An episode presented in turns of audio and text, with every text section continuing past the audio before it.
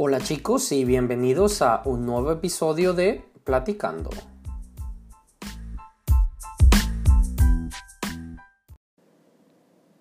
Hola chicos, hola Chayo, ¿cómo estás? Hola Lalo, hola a todos, yo me encuentro muy bien, muchas gracias.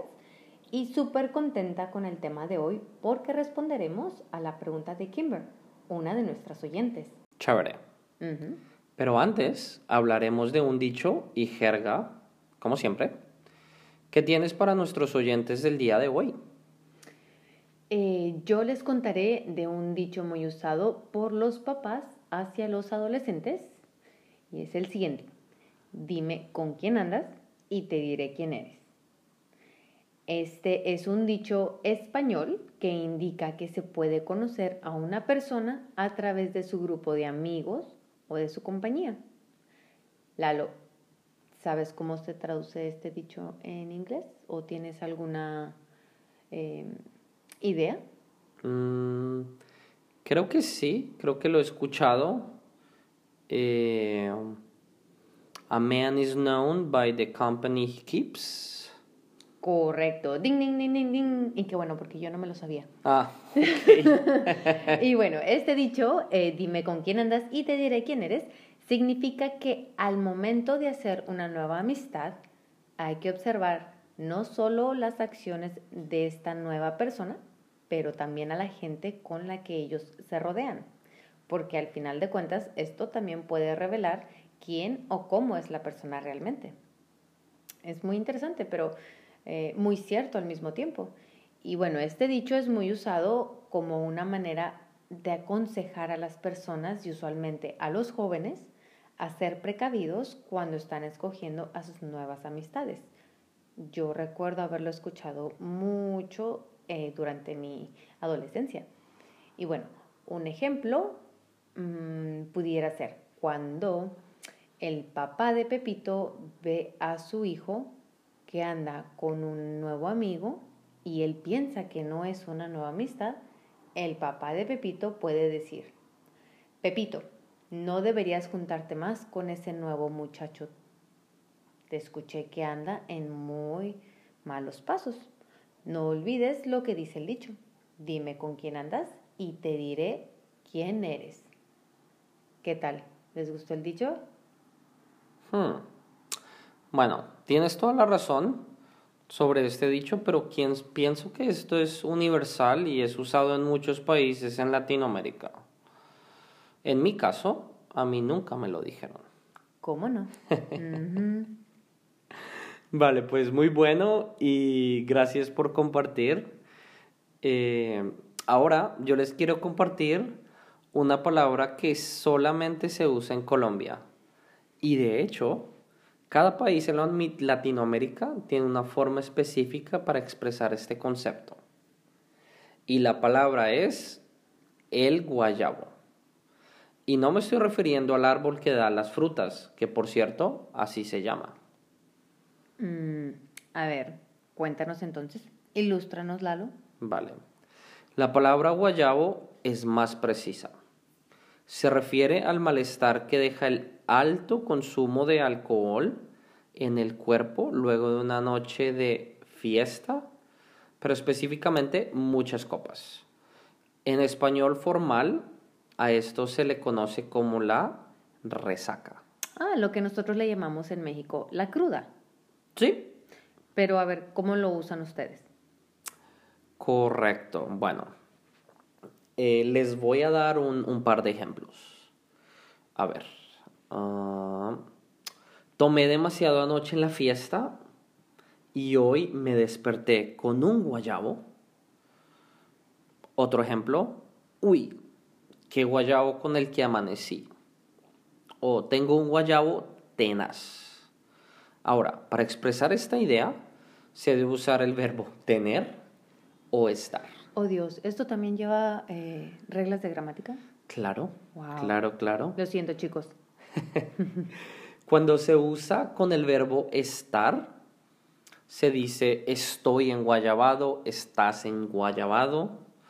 Y con tener, se dice tengo el guayabo.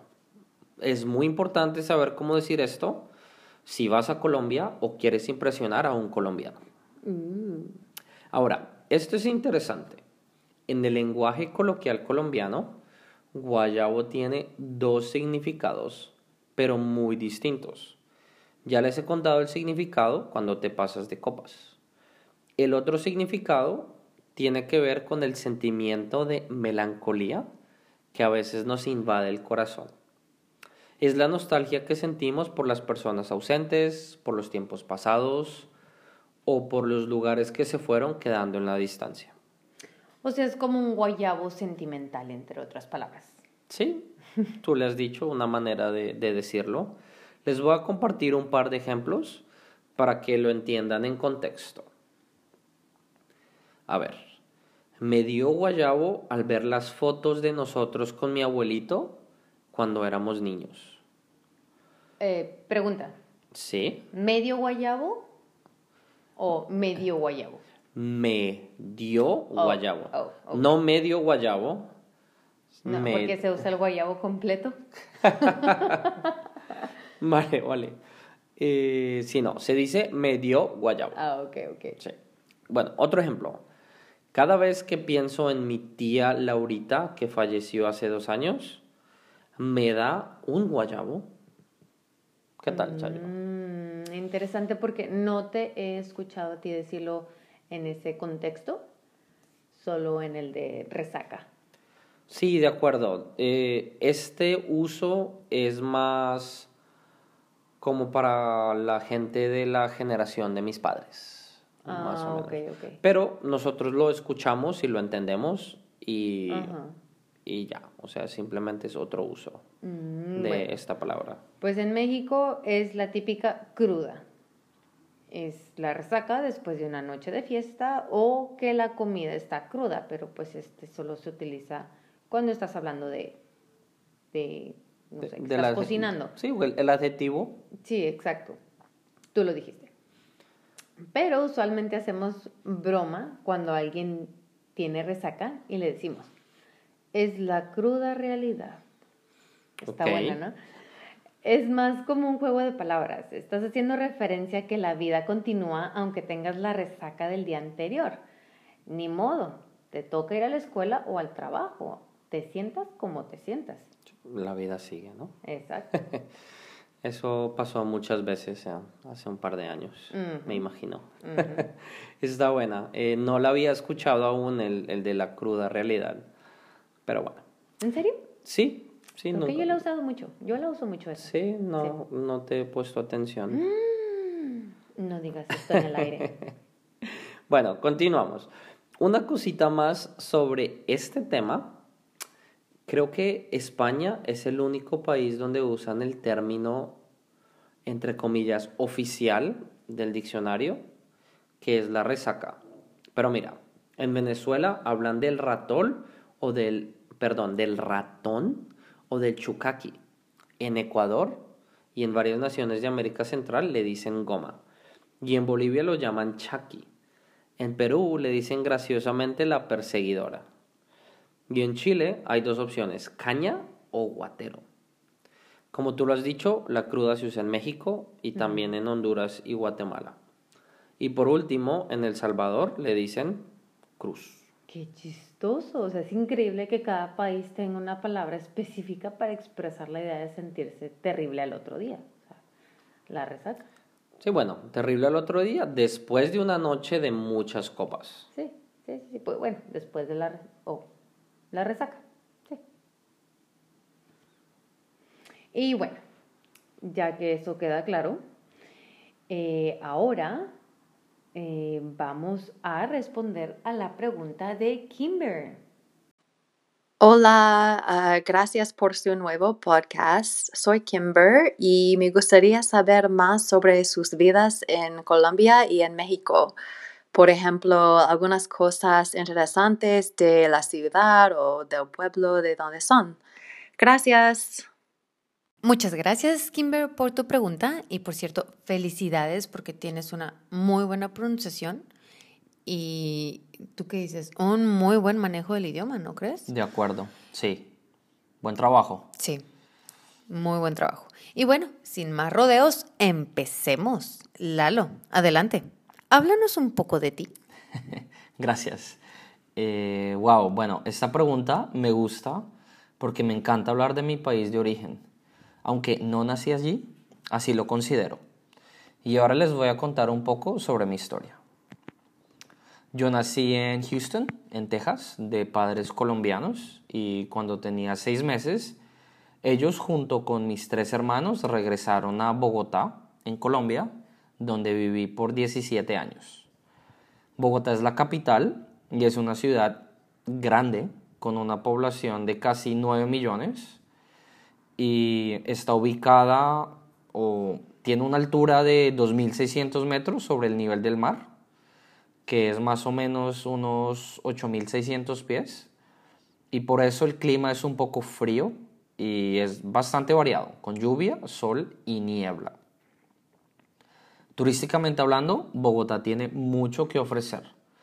Y en mi opinión, como mínimo, si algún día llegan a ir, deben visitar el centro, que tiene un estilo colonial, donde se encuentra el primer, uno de los primeros barrios, llamado La, la Candelaria. Eh, cerca de ahí está el Museo del Oro y la Casa de la Moneda, que es uno de mis museos favoritos porque tiene una colección privada de Botero y algunas piezas de, él también. Y por supuesto, nunca falta el, paseo al mirador de Monserrate. Eh, por último, otra cosa que es importante mencionar, que la comida colombiana no es nada picante como la mexicana, por ejemplo. Correcto. Y en mi opinión, si piensan ir a Colombia, digo, si son mexicanos, eh, vayan preparados psicológica y físicamente para el reto porque no encontrarán algo picante. Eh, o llévense su botellita. No, pero la botellita la consiguen hoy día. Eso fue como la primera vez que tú fuiste. Que ¿Hace como que 10 años? 10 años. Caramba. Y no había. Sufrí como no, tienen una este idea. muy cierto, muy cierto. Pero bueno, vamos a, continuar un poquito y ya te paso a ti la, la botella. La botella. dale, dale crecí en una familia grande y muy unida. Eh, recuerdo mucho reuniones en familias todos los domingos, en casa de mi abuelita, en las vacaciones del colegio. También nunca faltaba el paseo en la, en la finca de algún familiar, con tíos y primos por parte de papá y mamá, en Navidad y Año Nuevo. Eh, también otra cosa que ha tenido una gran influencia en mi vida es que tuve la fortuna de crecer entre la ciudad y el campo. Mm, y, qué lindo. Sí, súper lindo. Es algo que aprecio mucho y, y, le agradezco mucho a mis padres también. Y también crecí con un grupo de siete amigos eh, muy unidos que con quien aún estamos en contacto después de más de 25 años y son como hermanos. Eh, bueno, y por último, he vivido la mitad de mi vida fuera de Colombia. Salí a los 17 años de casa. ¿Hagan la matemática? Con, perdón. Hagan la matemática. Tengo 34 años. 35. Este año, 35. Caramba, bueno. Eh, con destino a Carolina del Norte, a la casa de una prima, a perfeccionar el inglés y a probar suerte. Recuerdo muy bien ese día eh, cuando salí de Colombia. Fue la primera vez que viajé solo, que me subí en un avión solo, que viajé a un país extranjero solo. Y también de las primeras veces que me llevé un susto increíble porque me perdí en el aeropuerto de Miami. Qué miedo. Eh, pero bueno, esa es otra historia y no, no voy a compartir más porque no quiero convertir lo que queda del episodio en, en un monólogo. Así que, eh, Chayo, es tu turno para compartir algo con nuestros oyentes. Claro, claro, bueno. Bueno, a mí me gustaría empezar por explicar un poco mi nombre, porque no es Chayo, ese es mi apodo. Mi nombre es Rosario y no quieren que les diga todo mi nombre completo porque eh, no, está muy largo. Y bueno, un dato muy curioso es que el nombre de Rosario es un nombre unisex. Es decir, se le puede llamar rosario a un hombre o a una mujer. Raro, ¿no? Pero bueno, yo no he escuchado que a un hombre le digan chayo. Eso ya tendré que investigarlo y se los debo para la próxima. Eh, bueno, ahora que nos vamos familiarizando, déjenme contarles un poco más de mí. Eh, espero que conozcan un poco sobre la geografía de México porque los llevaré a dar un paseo. Yo nací en Hermosillo, Sonora, que hace frontera con Arizona y viví ahí los primeros dos, tres años de mi infancia más o menos. Eh, Sonora es, como no crecí ahí, lo único que les puedo decir es la temperatura, sé que es muy caliente, es un desierto, pero también tiene playas, es muy agradable ahora que vamos en tiempo de verano. ¿Y qué más? Bueno, es muy famoso por su carne, uh, por su carne fresca y seca, al igual que por los mariscos. ¡Qué delicia! Eh, bueno, el resto de mi infancia viví en San Luis Potosí. Este estado es fácil de encontrar en el mapa si buscan un perrito en el centro de México. A ver quién lo encuentra.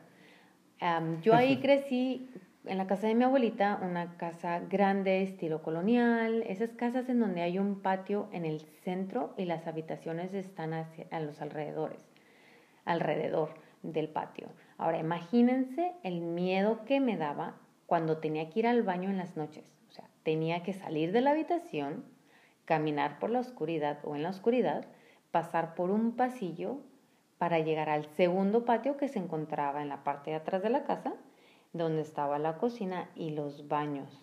O sea, era algo espantoso cada que tenía que ir al baño cuando era niña. Y bueno, es algo que se me quedó muy grabado.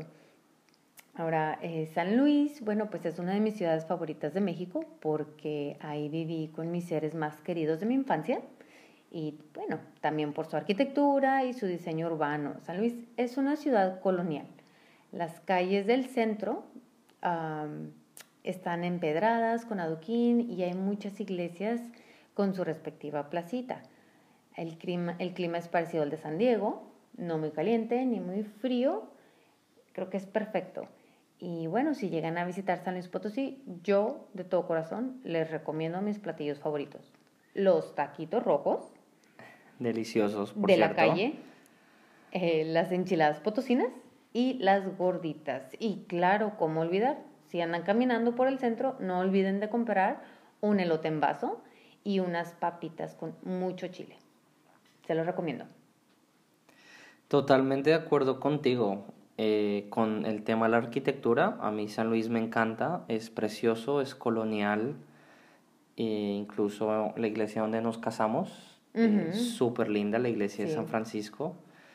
Eh, y también me acuerdo mucho la primera vez que, que, fui y que me llevaste por este tour de comida callejera con las papitas y el delicioso elote en vaso, de mis mejores recuerdos. lo tengo que hacer cada que voy a San Luis. Delicioso. Sí. Y bueno, ahí no cabe la historia, aproximadamente entre los 10, 11 años nos mudamos a Monterrey, eh, que está al norte de México, y por eso se les conoce como norteños, haciendo referencia a que es un estado del norte. Y bueno, esta ciudad también es caliente, como Sonora, pero el calor es diferente, es más húmedo. Recuerdo que durante los meses más calientes cuando salía de la ducha ya estaba otra vez sudando del calor que hacía, imagínense. Uy, no. sí, era algo, algo brutal. Y bueno, Monterrey es bonito por lo que es una ciudad metropolitana y está rodeado de montañas. se puede decir que Monterrey uh, pues es un lugar que industrial. pero mi corazón se queda en San Luis Potosí. Eh, en Monterrey yo cursé la primaria, la última parte de la, de la primaria y toda la prepa, así que fueron unos años muy divertidos y llenos de cambios y retos, o sea, imagínense, durante la adolescencia. Y ahí mm. fue donde escuché mucho, dime con quién andas y te diré quién eres y no explicaré el por qué. ¿Ok? Pero bueno, al cumplir los 18 años me fui para San Diego. Siete años después conocí a Lalo y el resto es una historia que ahora vamos escribiendo juntos. Y no olviden hacer la matemática, ¿no? 18 años en el año que 2000 oh. 2002. Yo les digo, yo les digo 35, no nos vayamos tan lejos. ¿no? Vale, pero bueno, esa es, esa es parte esa parte de la historia eh, la dejaremos para otro día ¿O, o tú qué dices? No, sí, claro, claro. Eh, de cómo nos conocimos y, y dónde estamos Sí, ahora. me parece muy bien. Pero bueno, el día de hoy yo creo que es todo. Se nos ha acabado el tiempo y como siempre muchas gracias por sintonizarnos. Si tienen preguntas de gramática, sugerencias de un tema, ya saben dónde hacerlo. www.anchor.fm diagonal message.